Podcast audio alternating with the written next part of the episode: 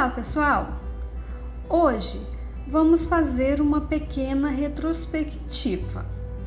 Estreamos o nosso podcast Escritoras Paraenses com leituras de algumas crônicas que fazem parte da coletânea Cão da Madrugada, da escritora paraense Eneida de Moraes. Durante os meses de agosto, setembro e outubro, conhecemos Falando da Amiga Morta, Ouçam o Ruído dos Jacumãs, Canção do mês de outubro, Cuidado, Muito Cuidado e A Praça. Foram apenas cinco crônicas, mas a coletânea Cão da Madrugada é composta por 29 narrativas.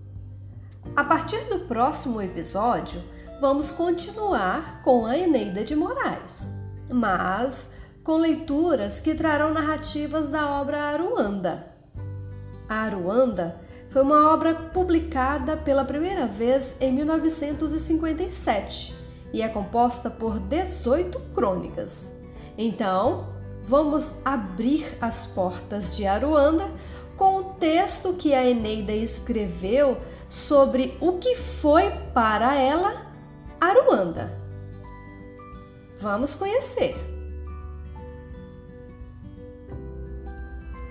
Quando foi mesmo que ela chegou pela primeira vez aos meus ouvidos, eu não sei. Era apenas uma palavra, mas trazia um cheiro violento de terra e de liberdade, gosto de fruta madura, uma palavra apenas, porém usando paladar e olfato. Por que me embalava tanto como se fossem os braços de minha mãe? Pés se arrastavam, corpos dançavam, vozes cantavam e ela vinha clara e sonora, não se explicando e nem definindo, mas evocando lembranças, saudades, passado, distante país, tempos idos, infância, mocidade, vida vivida.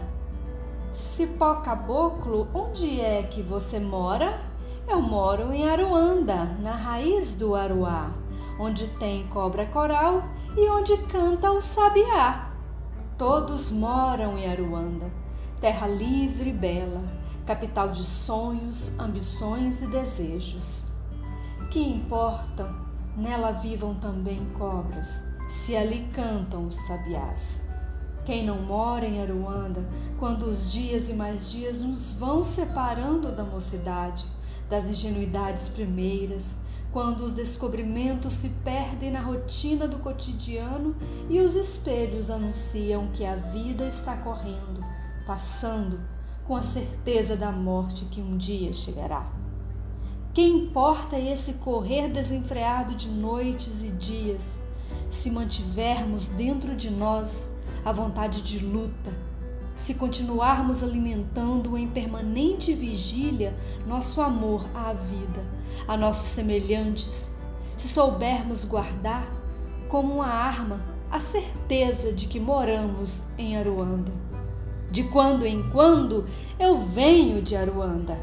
É dela que chegamos todos os dias para a conquista de nossas ambições às vezes, voltamos apenas de pequeninas, insignificantes viagens. Outras vezes, deixamos lá, muito longe, aquilo que melhor possuíramos. Quando pensamos que tudo acabou, gastou, feneceu, a vida se encarrega de nos ensinar que recomeçar é um dever de todos os homens e que recomeçando estamos voltando de Aruanda, indo para Aruanda. E somos heróis, os mais valentes dos heróis, porque silenciosos e obscuros. Aruanda é o país que sempre trazemos dentro de nós, país de liberdade e de paz, país sem desigualdades nem ódios, sem injustiças ou crueldades país do amor sonhado por todos os homens, aquele que carregamos como uma arma ou uma joia tão brilhante, pois foi por nós construído, vivido, criado e é por nós defendido. Olha que estrela bendita que veio de Aruanda! Como é lírio, lírio este que veio de Aruanda?